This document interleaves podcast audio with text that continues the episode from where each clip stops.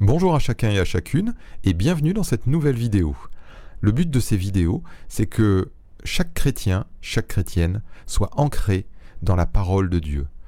Euh, j'essaye au maximum de, ne pas de, peu commenter et de laisser parler ces versets afin que ce soit les versets de la parole de Dieu qui restent dans vos cœurs et, pas éventuellement euh, les commentaires que, je peux y faire, mais que vraiment euh, ce que Dieu nous a donné, nous a laissé, bien le Saint-Esprit le grave, l'inscrive dans vos cœurs. Pourquoi? Parce qu'on a énormément d'enseignements sur Internet aujourd'hui et qu'il y a vraiment tout et son contraire, euh, et que malheureusement, beaucoup de chrétiens euh, écoutent des vidéos sur Internet. Euh, certaines sont très bonnes et certaines sont très mauvaises. Et en piochant un petit peu à droite, un petit peu à gauche, on arrive à, parfois des, théologies très très étranges, à, parfois penser croire en des choses qui ne sont pas du tout bibliques. Et, malheureusement, ça peut égarer et ça égare beaucoup de, chrétiens et de chrétiennes. Donc euh, le seul moyen de ne pas s'écarter du, sentier resserré, du sentier étroit, eh bien c'est de garder les yeux fixés sur Jésus et, Jésus seul, et, notamment particulièrement au travers de sa révélation, c'est-à-dire au travers de la Bible. Voilà, donc euh, je vous invite tout de suite à cette nouvelle question, un troisième temple à Jérusalem. Pourquoi je pose cette question? Parce que là encore, on a énormément de rumeurs, de stipulations, sur la reconstruction d'un troisième temple avant le retour de Jésus. Les, juifs orthodoxes pardon, euh, pensent, en tout cas désirent euh, reconstruire un temple à Jérusalem. Pour, que avant que le Messie vienne, parce que c'est ce qu'ils pensent. Ils pensent que quand ils auront reconstruit euh, ce temple de Jérusalem, eh bien, leur Messie viendra. on va voir véritablement ce que la Bible nous en dit. Parce que malheureusement, ces rumeurs, elles, ont, euh, elles se sont répandues dans les milieux chrétiens, au point qu'on on a toutes sortes de, stipulations quant à cette reconstruction de temples, etc., euh, etc. Donc on, on va voir. D'abord, on va commencer par des versets qui nous indiqueraient que le temple de Jérusalem pourrait être reconstruit. Donc on a une série de trois versets, ce qui n'est pas énorme. Euh, il y en aurait un quatrième avec euh, le livre de Daniel, parce que Matthieu 24, notre premier verset, et verset 15, il cite, Jésus lui-même cite le livre de Daniel. Donc le, chapitre 24 de l'évangile de Matthieu, nous parle euh, du discours que Jésus a fait à ses disciples concernant la fin des temps. Il répondait à une question, à, des questions que lui ont posées ses disciples. Donc le premier euh, verset est extrait de ce discours. voici ce qu'il nous dit. C'est pourquoi, lorsque vous verrez l'abomination de la désolation dont a parlé le prophète Daniel établie en lieu saint, que celui qui lit fasse attention. Alors, le mot établi en lieu saint, euh, l'expression établie en lieu saint, nous rappelle euh, le temple de Jérusalem, puisque le temple de Jérusalem avait en son intérieur le lieu saint, et puis le lieu très saint.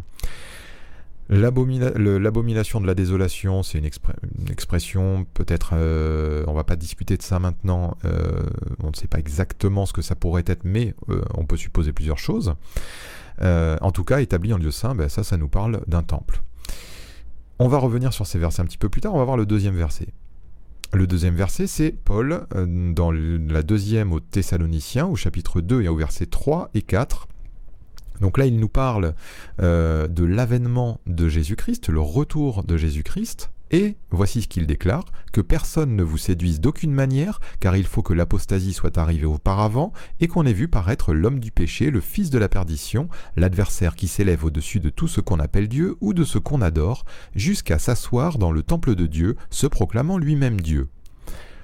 Donc là, on se dit aucune équivoque, s'asseoir dans le temple de Dieu, on parle du retour de Jésus, on parle d'un antichrist qui va s'asseoir dans le temple de Dieu, donc le temple de Dieu va être reconstruit. Troisième verset. On me donna un roseau semblable à une verge, en disant Lève-toi et mesure le temple de Dieu, l'autel et ceux qui y adorent. Mais le parvis extérieur du temple, laisse-le en dehors et ne le mesure pas, car il a été donné aux nations, et elles fouleront aux pieds la ville sainte pendant quarante-deux mois. Là, c'est Jean euh, à qui on demande euh, de mesurer le temple de Dieu. Et on lui demande ça dans le livre de l'Apocalypse, qui est la révélation de Jésus-Christ à Jean, euh, révélation des événements derniers. Donc là encore, on se dit, eh bien, il doit mesurer le temple de Dieu, donc pas d'équivoque, un temple est, bien là, avant le retour de Jésus, à Jérusalem. Alors ces trois versets, on va revenir un petit peu plus tard dessus. Mais on va voir maintenant ce qu'est le temple de Dieu dans la Nouvelle Alliance, dans le, Nouveau Testament. Voici ce que nous dit Jésus concernant le temple au verset premier du discours dont je vous parlais tout à l'heure de Matthieu 24. Premier et deuxième verset, voici ce que Jésus dit. Comme Jésus s'en allait au sortir du temple, ses disciples s'approchèrent pour lui en faire remarquer les constructions. Mais il leur dit, Voyez-vous tout cela? Je vous le dis en vérité, il ne restera pas ici pierre sur pierre qui ne soit renversée. Jésus va leur parler des temps de la fin. Il commence son discours en leur disant que ce temple de pierre qu'il contemple, il va être détruit. Qu'il ne restera pas une pierre sur, euh, sur une autre pierre. Donc c'est quand même très étrange qu'aujourd'hui on parle de la reconstruction d'un temple, alors que quand Jésus nous parle des temps de la fin, il commence par dire à ses disciples, ce temple-là va être détruit. Mais il n'annoncera pas dans ce discours la reconstruction d'un temple. Il parle en disant, voyez, ce temple va être détruit. On continue. Jean au chapitre 2, versets 19 à 21, j'ai supprimé le verset 20 pour aller plus vite. Jésus leur répondit, détruisez ce temple, et en trois jours je le relèverai. Mais il parlait du temple de son corps. Là encore, Jésus est devant le temple, avec ses disciples, et il parle de la destruction de ce temple de pierre. Et puis ensuite, il va dire, mais en trois jours, je le relèverai. Ah, alors là, là, ça colle plus. Mais Jean comprendra plus tard, à la résurrection, qu'il parlait du temple de son corps. Voilà. Voilà ce que devient le temple de Dieu dans la Nouvelle Alliance. On est parti d'un temple de pierre, et puis, là, Jésus annonce que le nouveau temple, ben, ça sera celui de son corps. On va continuer. 1 Corinthiens chapitre 3 et versets 16 à 17. Ne savez-vous pas que vous êtes le temple de Dieu et que l'Esprit de Dieu habite en vous? Si quelqu'un détruit le temple de Dieu, Dieu le détruira, car le temple de Dieu est saint et c'est ce que vous êtes. Ici c'est l'apôtre Paul qui parle, il s'adresse aux Corinthiens, et voici ce qu'il leur dit. Il leur dit que eux-mêmes sont le temple de Dieu, et l'Esprit de Dieu habite en eux. Ici, l'apôtre Paul s'adresse à des païens, euh, c'est-à-dire qu'ils ne sont plus juifs. Alors peut-être il pouvait y avoir des juifs, hein, il y a toujours eu des juifs euh, dans l'Église.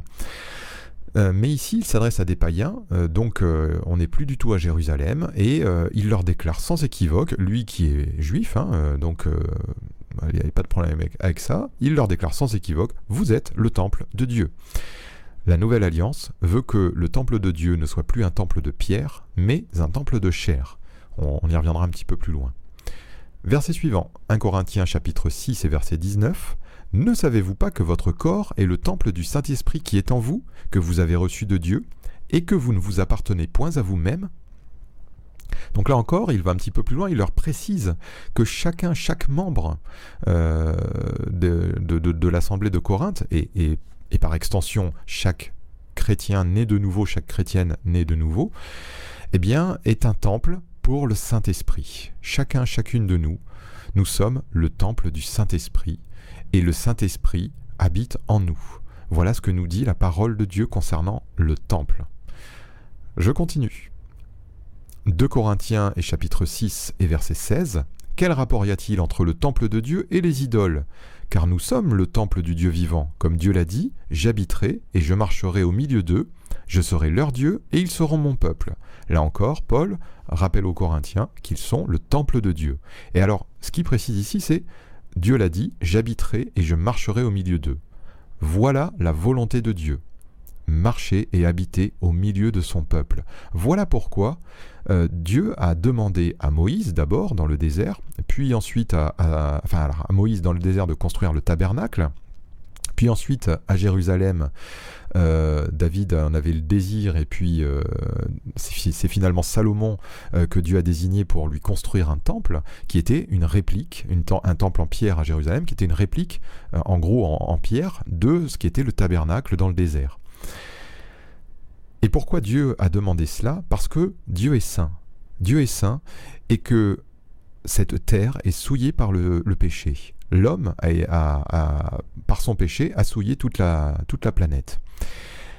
Et malheureusement, Dieu ne peut pas habiter au milieu du péché. Dieu est saint. Hein, voilà donc le but du temple, c'est d'établir un sanctuaire, un, endroit qui est coupé, séparé de, toute souillure, de tout péché, de toute impureté. Et donc, quand ce temple a été d'abord au désert et puis ensuite à Jérusalem, a été construit, réalisé, il a été purifié par le sang d'animaux, de sacrifices d'animaux, etc. Je, vous passe les détails. et une fois purifié, eh bien, Dieu a pu établir sa présence euh, dans ce temple. Seulement, seulement, aujourd'hui, Dieu est allé encore plus loin. Il a établi sa présence dans les cœurs. On va le voir encore un petit peu plus loin. Et le but, son but, c'est vraiment de vivre au milieu de son peuple, au milieu de son Église, d'habiter au milieu de son, Église et, et dans chaque cœur de croyant. Je continue. Éphésiens chapitre 2 versets 20 à 22. Vous avez été édifiés sur le fondement des apôtres et des prophètes, Jésus-Christ lui-même étant la pierre angulaire. En lui, tout l'édifice bien coordonné s'élève pour être un temple saint dans le Seigneur. En lui, vous êtes aussi édifiés pour être une habitation de Dieu en esprit. Donc là encore, on voit que la construction divine dans cette nouvelle alliance, euh, elle repose sur Jésus-Christ lui-même, euh, le, sacrifice parfait et la pierre angulaire. C'est cette pierre angulaire, c'est euh, ce qu'on appelle la pierre angulaire, c'est la première pierre que l'on pose pour un bâtiment, la pierre d'angle, euh, et c'est sur elle que vont s'aligner toutes les autres pierres qui vont suivre. Et, donc là, en effet, le fondement, donc euh, il y a une première pierre, et puis ensuite le fondement des apôtres et des prophètes, euh, ça a été celui sur lequel toute l'Église de Jésus-Christ, tout le, tout le corps de Christ, euh, s'est édifié. Et encore une fois, il nous est rappelé que on est édifié pour être un temple saint dans le Seigneur. Voilà. Allez, on continue. 1 Pierre chapitre 2, verset 4. Approchez-vous de lui, pierre vivante, rejetée par les hommes, mais choisie et précieuse devant Dieu. Et vous-même, comme des pierres vivantes, édifiez-vous pour former une maison spirituelle, un saint sacerdoce, afin d'offrir des victimes spirituelles agréables à Dieu par Jésus-Christ. Voilà encore euh, un, verset, si vous n'étiez pas convaincu, nous, nous déclarant que cette maison spirituelle, eh bien, elle a pour but d'offrir à Dieu des victimes spirituelles qui lui sont agréables. Et elle remplit ce saint sacerdoce. Euh, parce que l'ancienne alliance avait aussi, euh, dans, ce temple de, Jérusalem et du tabernacle euh, dans le désert, eh bien, on, avait pour but d'offrir à Dieu des victimes, des holocaustes, des, des... Alors, je ne vais pas passer sur toutes ces offrandes, il y avait des offrandes, et, donc des sacrifices d'adoration, des, sacrifices de, réparation, etc., etc. Et que aujourd'hui, ce, nouveau temple de la Nouvelle Alliance, il remplit toutes ces fonctions-là. Voilà. Voilà ce qu'on a vu. Donc maintenant, on va revenir sur ces versets, sur ces fameux versets euh, qui nous laissent penser, qui nous laisseraient penser euh, à une reconstruction d'un temple. Matthieu 24, verset 15. C'est pourquoi, lorsque vous verrez l'abomination de la désolation dont a parlé le prophète Daniel établi en lieu saint, que celui qui lit fasse attention. Alors ce verset, ce verset, ben, c'est tout simplement une prophétie qui s'est réalisée en l'an 70 par l'empereur romain Titus lorsqu'il détruisit le second temple de Jérusalem. On sait que c'est arrivé donc 40 ans après que Jésus euh, l'ait annoncé. Et seulement dans Matthieu 24, on ne comprend pas bien euh, ce verset, puisque en fait au début du discours, les apôtres vont, poser, on, va dire, trois questions à Jésus.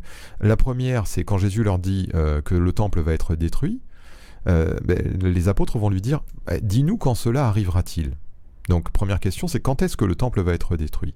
Et ensuite il rajoute, et quel sera le signe de ton avènement et de la fin du monde? Donc là je dirais deux questions, le signe de son avènement, et puis, enfin, dernière question, euh, la fin du monde. Donc, Jésus a répondu à ces trois questions dans le même discours. Et, et les, réponses sont entremêlées, ce qui, fait qu'on a parfois du mal à vraiment discerner ce qui est, ce qui tient de, la destruction du temple, ce qui tient de la fin des temps, euh, ce qui tient comme signe de son avènement, etc.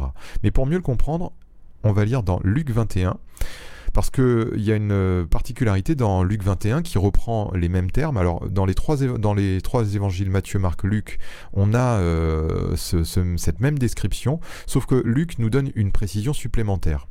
D'abord, le verset, il est légèrement différent. Il dit Lorsque vous verrez, donc c'est Luc 21, verset 20 à 24. Il commence en disant Lorsque vous verrez Jérusalem investie par des armées, sachez à l'air que sa désolation est proche. C'est pas tout à fait la même chose. Hein. Alors que ceux qui seront en Judée fuient dans les montagnes, que ceux qui seront au milieu de Jérusalem en sortent, et que ceux qui seront dans les champs n'entrent pas dans la ville, car ce seront des jours de vengeance pour l'accomplissement de tout ce qui est écrit. Malheur aux femmes qui seront enceintes, et à celles qui allaiteront en ces jours-là, car il y aura une grande détresse dans le pays, et, et de la colère contre ce peuple.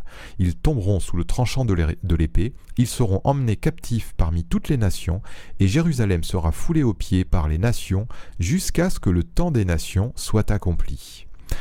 Voilà, donc ici on voit bien qu'en fait ce verset de, Matthieu 24 à l'origine, eh bien il prophétise cette, destruction de Jérusalem qui a eu lieu et du temple en l'an 70 par Titus. Les on sait, là on sait par l'histoire que les Esséniens euh, avaient, qui, qui, les Esséniens chrétiens euh, qui croyaient en Jésus. Euh, ils avaient, ils connaissaient donc cette prophétie. Ils, euh, ils gardaient très précieusement les écrits donc des prophètes et des apôtres. C'est pour ça qu'on a retrouvé des manuscrits de Qumran entre, entre autres. Et euh, ils avaient connaissance de, ces prophéties et ils ont pris euh, ces prophéties à cœur et ils ont compris quand Titus a commencé son siège, euh, bien que là il allait falloir partir et, ils ont été sauvés, enfin en tout cas une grande partie a été sauvée grâce à ça. Et ce siège de Jérusalem a été absolument horrible pour les Juifs. il y a Flavius Joseph qui nous qui nous dit que hum, probablement 1 million 100 000 euh, juifs sont, morts lors de ce siège, donc c'est quand même quelque chose de terrible. Alors, on va voir l'autre verset, Apocalypse 11 et verset 1. On me donna un roseau semblable à une verge, en disant Lève-toi et mesure le temple de Dieu, l'autel et ceux qui y adorent. Mais le parvis extérieur du temple, laisse-le en dehors et ne le mesure pas, car il a été donné aux nations, et elles fouleront au pied la ville sainte pendant 42 mois. Quand on lit ce verset, on comprend qu'il y a un problème. Parce que si le parvis extérieur est donné aux nations et qu'elles foulent la ville au pied pendant 42 mois, ça veut dire que les nations contrôlent la ville euh, entière et qu'elles contrôleraient, donc, donc, contrôleraient toute la ville, sauf, sauf l'hôtel. Et dans l'hôtel, ben, il y a des gens qui adorent tranquillement on voit bien qu'il euh, y a quelque chose qui n'est pas cohérent. Voilà pourquoi. Parce qu'il s'agit d'une description figurative, car des nations ne peuvent pas fouler au pied le parvis extérieur d'un temple sans en contrôler l'intérieur. Donc c'est une description figurative que, Paul, que hum, Jean euh, fait là, et il lui est demandé de mesurer, et d'ailleurs on ne nous dit pas le résultat de sa mesure. Euh, donc euh, l'intérêt de mesurer, là, il n'est il est pas de savoir quelle, euh, grandeur avait l'hôtel à ce moment-là. non, en fait, cette mesure, elle est là pour dire, bien voilà, il y a maintenant ceux qui vont adorer, donc qui vont être le temple de Dieu, et puis ensuite il y a les autres qui sont à l'extérieur elle fait une délimitation entre deux groupes de personnes. Là, ce verset, on ne doit pas le prendre au sens, euh, euh, on va littéral, on doit le prendre au, sens figuratif, comme d'ailleurs beaucoup d'autres euh, choses de l'Apocalypse qui sont à prendre non pas dans un sens littéral, mais bien évidemment dans un sens figuratif. voilà pour l'explication de ce deuxième verset. Au passage, on va faire une petite remarque, une petite parenthèse, pour rétablir un culte lévitique comme euh, celui qui existait du, temps du Seigneur Jésus, euh, enfin voilà, du temps du temple, il serait nécessaire que, première chose, les Lévites soient identifiés pour s'occuper des ustensiles. Euh, pourquoi? Parce que il n'était réservé qu'à la tribu de Lévi, donc aux Lévites, de, manipuler tout ce qui concernait le temple et, les sacrifices. Enfin, et pardon, enfin tout ce qui concernait le temple. voilà. or, en l'an 70, après donc la destruction du temple, et il y a eu un exode de tous les juifs dans le monde entier. Et malheureusement, ben, les généalogies ont été perdues. Et les tribus, on ne sait plus qui était de quelle tribu.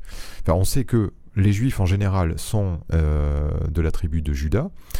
Euh, mais il y avait eu un premier exode euh, qui avait été celui des, dix tribus avant l'avenue de Jésus, qui avait déjà disséminé les Israélites dans le monde entier.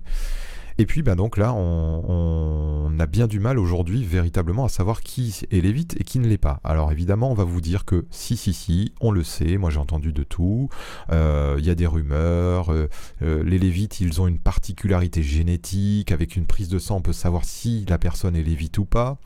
Bon, vous êtes libre de croire à ces choses.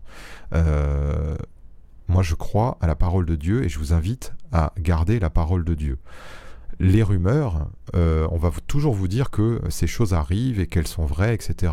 Bon, ce sont des rumeurs. Pour moi, je m'appuie sur ce que nous dit la Bible. Et les Lévites, aujourd'hui, on ne sait pas qui ils sont. Voilà. En tout cas, c'est très très difficile. Et puis deuxième chose, ce qui va encore un petit peu plus loin, dans le même sens d'ailleurs, euh, les descendants d'Aaron, eh il faudrait qu'ils soient eux aussi identifiés pour s'occuper des sacrifices. Puisque dans cette tribu de Lévi, il y avait plusieurs familles, mais il y avait une famille seule, la famille d'Aaron, qui était autorisée à accomplir les sacrifices pour l'Éternel. Or, quand bien même on aurait à peu près identifié des Lévites, euh, on est bien incapable de dire aujourd'hui qui est descendant de la famille d'Aaron et qui ne l'est pas. Ça, c'est euh, une certitude. Donc voilà, donc ça c'était une petite parenthèse. Et puis surtout, on va voir que la Bible nous dit que nous avons changé d'alliance. Alors je vais revenir un petit peu sur, le, sur la deuxième partie qu'on avait vue, sur quel, quel, est le temple de Dieu aujourd'hui. Donc ça c'est l'épître aux Hébreux, dans le chapitre 8, versets 1er à 13.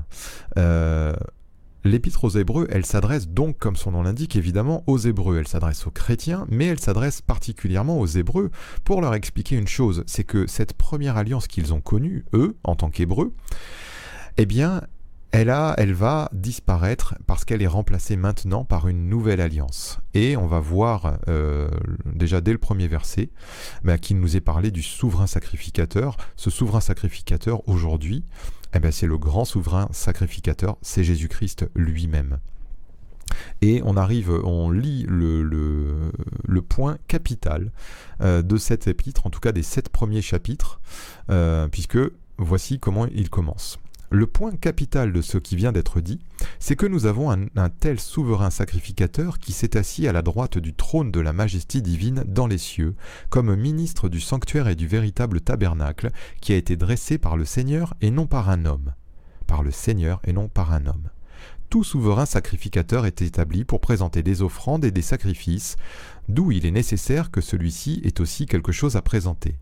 S'il était sur la terre, il ne serait pas même sacrificateur, puisque là sont ceux qui présentent des offrandes selon la loi, lesquels célèbrent un culte image et ombre des choses célestes, selon que Moïse en fut divinement averti lorsqu'il allait construire le tabernacle, et soin lui fut-il dit de faire tout d'après le modèle qui t'a été montré sur la montagne.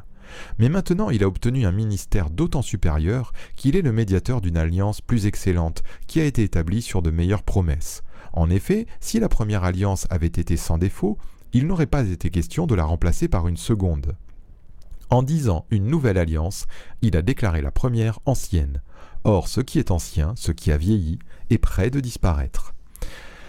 Voilà. Là, ici, on a vraiment une explication euh, de la Bible pour nous expliquer que l'ancienne alliance est remplacée par une nouvelle alliance, que ces premières choses étaient des choses terrestres, euh, établies pour un temps, mais qu'aujourd'hui, il y a euh, une, nouvelle alliance plus excellente qui est fondée sur de meilleures promesses et qui est dressée non pas par un homme, mais par le Seigneur lui-même. puisque Jésus, on l'a lu tout à l'heure, c'est la pierre d'angle du nouveau temple.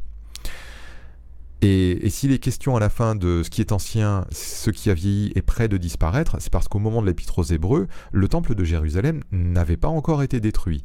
Mais déjà, euh, ben, il, y avait, une dimension prophétique dans, l'auteur de l'Épître aux Hébreux, ben, que ça allait disparaître. Donc voici ce qu'on doit retenir, nous avons changé d'alliance. Jésus a inauguré une nouvelle alliance, non avec le sang des boucs, mais avec son propre sang. L'ancienne alliance, c'était le sang des boucs, mais là on a un sang qui est précieux et qui est efficace bien, bien au-delà du sang des boucs. C'est le sang du Christ lui-même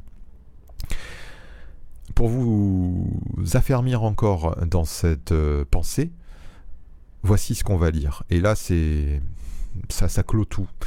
Jean au chapitre 4, au verset 19 à 24, Seigneur, alors c'est pardon euh, Jésus qui passe par la Samarie. La Samarie, euh, c'est un endroit où euh, les Juifs considèrent que les Samaritains sont des, sous-hommes. Enfin, en tout cas, ils les considèrent comme des non-Juifs. C'est en fait des Juifs qui se sont mêlés avec d'autres peuples et, donc ils ont ils ont perdu entre guillemets leur statut de, de Juifs. En tout cas, ils sont méprisés des Juifs et euh, notamment parce que beaucoup ont adoré sur la montagne de Samarie au lieu d'être à Jérusalem, etc.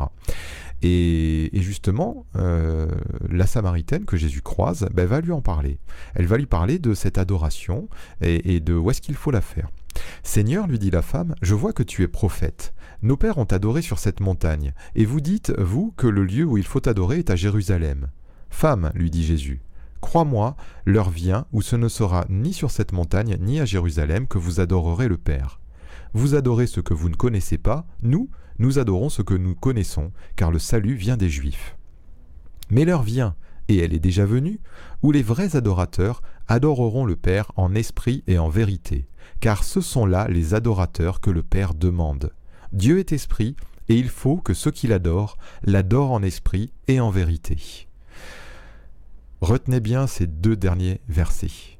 C'est Jésus qui parle. C'est Jésus qui parle. Ça ne se discute pas. L'heure vient et elle est déjà venue. Au moment où Jésus parle, il dit Ça y est, l'heure elle est déjà venue. Elle est là puisqu'en fait c'était lui qui l'a portée, cette heure. Où les vrais adorateurs adoreront le Père en esprit et en vérité. En esprit et en vérité. Plus par des sacrifices dans un temple de pierre. Pourquoi? Parce que ce sont là les adorateurs que le Père demande. Dieu est esprit, il faut que ceux qui l'adorent l'adorent en esprit et en vérité.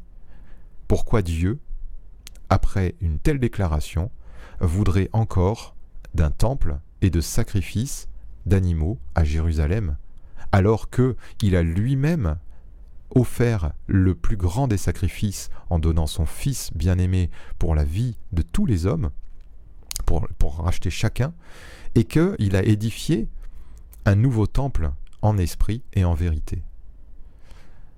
On peut nous dire qu'on a retrouvé, euh, on a la vache rousse, que tout est prêt, tous les matériaux sont prêts. Euh, ça, tout ça, je vous le répète, c'est de, c'est de la rumeur. C'est uniquement de la rumeur. Voici ce que nous dit la Bible. vous le voyez, c'est bien en, je l'ai bien mis en rouge. Euh, Dieu veut des adorateurs en esprit et en vérité. Alors, on va voir le dernier verset de Thessaloniciens 2.3. Que personne ne vous séduise d'aucune manière, car il faut que l'apostasie soit arrivée auparavant, et qu'on ait vu paraître l'homme du péché, le fils de la perdition, l'adversaire qui s'élève au-dessus de tout ce qu'on appelle Dieu ou de ce qu'on adore, jusqu'à s'asseoir dans le temple de Dieu, se proclamant lui-même Dieu. Donc ici, ça pourrait être sans équivoque. Il est question de l'adversaire, bon en fait c'est l'antichrist, hein, euh, et puis il vient s'asseoir dans le temple de Dieu. Donc forcément, il y a un temple de reconstruit à Jérusalem. Je vous montre tout de suite mes objections. La première objection, c'est qu'il est question de s'asseoir. Or, le temple de Jérusalem ne contenait pas de trône, ni aucun siège ou banc pour s'asseoir. Donc ça peut prêter à sourire hein, cet argument, mais ça peut être un détail, euh, mais, mais non, c'est pas du tout un détail. Euh, pourquoi? Parce que, comme je vous l'ai dit précédemment, le but du, temple pour Dieu, c'est de pouvoir établir sa présence au milieu de son peuple. Donc euh, les fonctions du temple, elles étaient, euh, elles n'étaient pas que Dieu vienne s'asseoir. Euh, il y avait la nuée qui s'était manifestée dans le désert avec Moïse, et cette même nuée s'est manifestée lors de la dédicace du temple de Jérusalem par Salomon. Mais en aucun cas, à aucun moment, une quelconque personne vient s'asseoir dans, le temple de, est venue s'asseoir dans le temple de Jérusalem. Donc dans la pensée de Paul, il n'est pas possible euh, dans sa pensée que lorsqu'il dit cet antichrist, il vient s'asseoir dans le temple de Dieu, il n'est pas possible que dans sa pensée, il soit question d'un temple à Jérusalem, du temple physique hein, qui était encore présent du, temps de Paul. Il ne parle pas de ça lorsqu'il dit s'asseoir dans le temple. Et justement, ça nous amène à cette deuxième objection. S'asseoir et se proclamer Dieu, c'est en rapport avec le reste du verset qui ne décrit pas une action accomplie par l'Antichrist, mais son caractère propre, celui de quelqu'un qui se présentera comme le Messie. On, a souvent tendance à lire un petit peu vite et à retenir ce qu'on ce ce voudrait comprendre.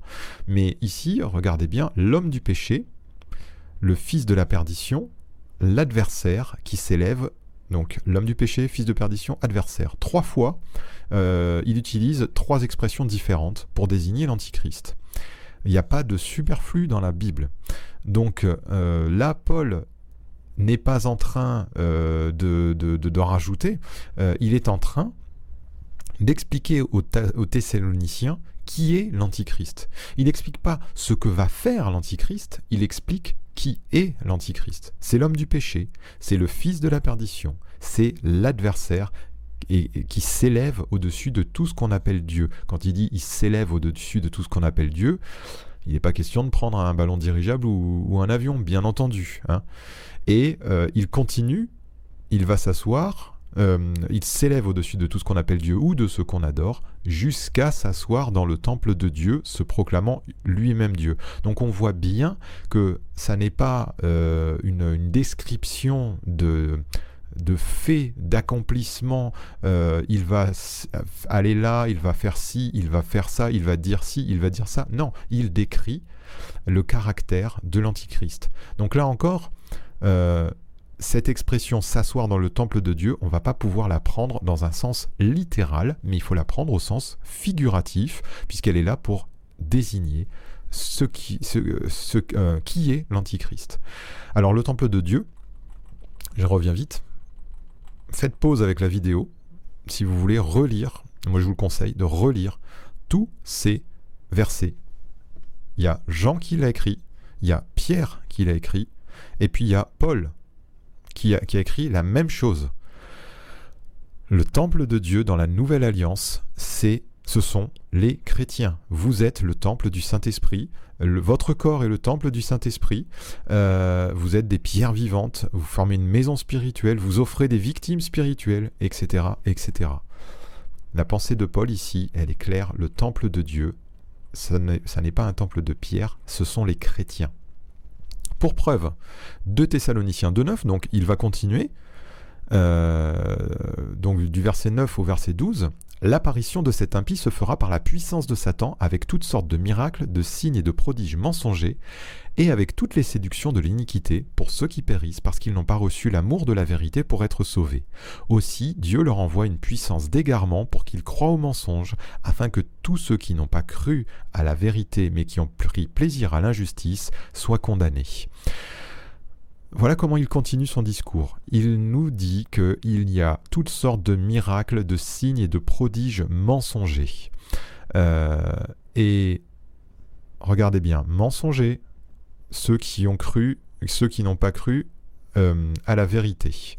Dieu leur envoie une puissance d'égarement pour qu'ils croient au mensonge. Mensonger, mensonge. Ceux qui n'ont pas reçu l'amour de la vérité. Tous ceux qui n'ont pas cru à la vérité. La vérité et le mensonge sont, opposés ici dans ce passage. Et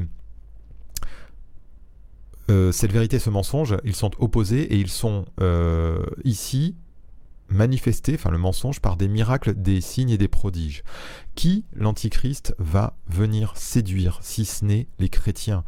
Euh, Pourquoi je dis ça? Parce que ceux qui ne sont pas au Seigneur, ceux qui n'ont pas donné leur vie à Dieu, euh, ceux qui ne sont pas convertis, les gens du monde, ils sont déjà sous la coupe de Satan. Ils n'ont pas besoin d'être euh, davantage égarés, ils sont déjà dans l'aveuglement. Et s'il y a bien, comment dire, des, gens vers qui Satan va diriger toute sa puissance, mais c'est vers ceux qui ont qui gardent le témoignage de Jésus. Eux, il veut les séduire, eux, il veut les attirer à lui. Et s'asseoir dans le temple de Dieu, euh, c'est vouloir se faire, d'ailleurs se proclamer lui-même Dieu, c'est vouloir se faire le Messie dans l'Église de Christ. Il veut prendre la place de Christ. C'est une des, significations du mot antichrist. Euh, c'est venir avant ou venir à la place d'eux. L'Antichrist vient en séducteur non pas tant pour séduire le monde, déjà sous la coupe de Satan, mais surtout pour séduire ceux que la Bible appelle les traîtres de l'Alliance, parce que bien sûr, il ne pourra pas séduire euh, tous les chrétiens, fort heureusement. Daniel chapitre 11 et verset 32, il séduira par des flatteries les traîtres de l'alliance, mais ceux du peuple qui connaîtront leur Dieu agiront avec fermeté. Je pourrais encore citer euh, là de mémoire, mais dans Matthieu 24, euh, Jésus nous parle également euh, de ceux qui se trahiront. C'est pas les gens du monde, c'est ceux qui auront renié la, foi en Christ qu'ils avaient au départ. Il y a aussi dans la première épître de Jean au chapitre 2, il parle de, des antichrists et il dit, ils sont sortis du milieu de nous, mais ils n'étaient pas des nôtres. L'Antichrist, il est, déjà, cet esprit de l'Antichrist, il est déjà à l'œuvre au milieu même des croyants, au milieu même euh, des, églises de Dieu, afin de, de séduire au maximum euh, tous ceux qui ne sont pas affermis dans l'amour de la vérité. Et l'amour de la vérité, c'est vraiment la, la seule chose qui peut nous permettre de ne pas être séduits. Alors je vais terminer par une chose que nous dit la Bible. Alors, la Bible dans Ézéchiel parle d'un temple dont on suppose qu'il serait celui du temps du millénium. Le millénium, c'est le, règne, de mille ans de Jésus-Christ et de ses saints sur la terre. C'est un temple euh, dont il est question dans, Ézéchiel qui est assez extraordinaire euh, de par ses dimensions. C'est pas le temple de, Jérusalem, il y a un fleuve qui sort euh, du milieu du temple, etc. Bon, c'est quelque chose de particulier, donc on suppose euh, que ce temple, il sera, euh, là, certainement, dans le, dans millénium. Bon, je ne m'attarde pas dessus parce que c'était pas l'objet de cette vidéo, et, mais je voulais quand même le citer. Concernant son retour, jamais Jésus n'a annoncé la reconstruction d'un temple à Jérusalem, au contraire, il a parlé de la destruction de celui-ci, ça on l'a vu. Mais enfin, la Bible n'annonce pas que les Juifs reconstruiront un troisième temple pour Dieu, mais au contraire que Dieu les fera entrer dans sa nouvelle alliance. Et ça, c'est quelque chose dont on ne parle pas ou peu aujourd'hui, euh, enfin on en parle relativement peu. On parle de la reconstruction d'un troisième temple, mais on ne parle pas de cette conversion du, peuple d'Israël en tant que nation qui va se tourner vers son Seigneur et son Sauveur Jésus-Christ. Et c'est annoncé dans notamment Zacharie 12, il y a d'autres endroits, euh, Zacharie 12 du verset 8 à 10, En ce jour-là l'Éternel protégera les habitants de Jérusalem, et le faible parmi eux sera dans ce jour comme David. La maison de David sera comme Dieu, comme l'ange de l'Éternel devant eux. En ce jour-là je m'efforcerai de détruire toutes les nations qui viendront contre Jérusalem. Alors je répandrai sur la maison de David et sur les habitants de Jérusalem un esprit de grâce et de supplication. Et ils tourneront les regards vers moi, celui qu'ils ont percé. Ils pleureront sur lui comme on pleure sur un fils unique, ils pleureront amèrement sur lui comme on pleure sur un premier-né. Ça, écoutez, euh, c'est d'une clarté absolue. Euh, Dieu va répandre un esprit de grâce et de supplication euh, dans les derniers temps dans les derniers jours euh, sur, sur le peuple d'Israël, sur la maison de David, hein, comme il est question. Et ce verset, hein, notamment le verset 10, euh, ils tourneront les regards vers moi, celui qu'ils ont percé. Jean le cite, hein, notamment dans son évangile, pour l'annoncer. Et on va voir un dernier verset également dans Romains 11, versets 25 à 27, euh, où Paul parle également de, de, ce, de, cette œuvre que va faire Dieu euh, dans les derniers jours. Car je ne veux pas, frères, que vous ignoriez ce mystère, afin que vous ne vous regardiez point comme sages, c'est qu'une partie d'Israël est tombée dans l'endurcissement, jusqu'à ce que la totalité des païens soit entrée. Et ainsi, tout Israël sera sauvé selon qu'il est écrit, le libérateur viendra de Sion, et il détournera de Jacob les impiétés, et ce sera mon alliance avec eux, lorsque j'ôterai leurs péchés. Voilà ce que la Bible nous annonce pour les, les alors j'ai dit les dernières heures, je crois, les derniers jours tout à l'heure. Euh, bon, ça ne veut pas dire que c'est forcément les tout derniers jours. Je, ne sais pas, on ne sait pas euh, précisément euh, à quel moment de l'histoire du monde va intervenir ce, ce, cette œuvre extraordinaire de Dieu, mais ça va arriver ça va arriver. Et, c'est s'il y avait bien une chose euh, qu'on doit attendre, ben c'est plutôt celle-là que la reconstruction d'un temple qui, je vous le répète, euh, n'est en rien à proprement parler. Euh, il n'en est pas question dans la parole du Seigneur. Donc, trois choses. La Bible insiste sur le fait que nous, les enfants de Dieu, sommes le temple de Dieu. Ça, j'espère que euh, il, vous faut le garder dans votre cœur. Nous sommes le temple de Dieu dans cette nouvelle alliance. Et justement, nous sommes dans la nouvelle alliance de l'adoration en esprit et en vérité. Il n'est plus question d'avoir un, temple euh, fait de, pierre, euh, mais Dieu réclame, comme on l'a lu, des adorateurs en esprit et en vérité, parce que Dieu est esprit. Et enfin, et enfin, mais cette chose qu'on vient de voir, la Bible déclare que le peuple juif se convertira à Jésus avant son retour.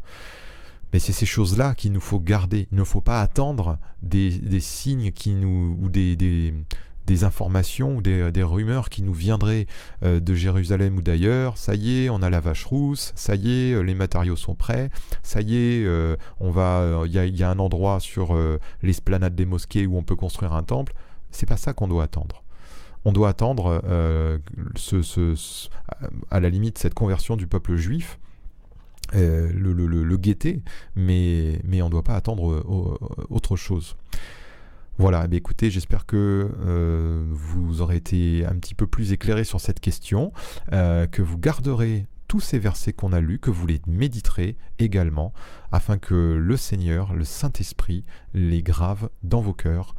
Et soyez bénis, à très bientôt.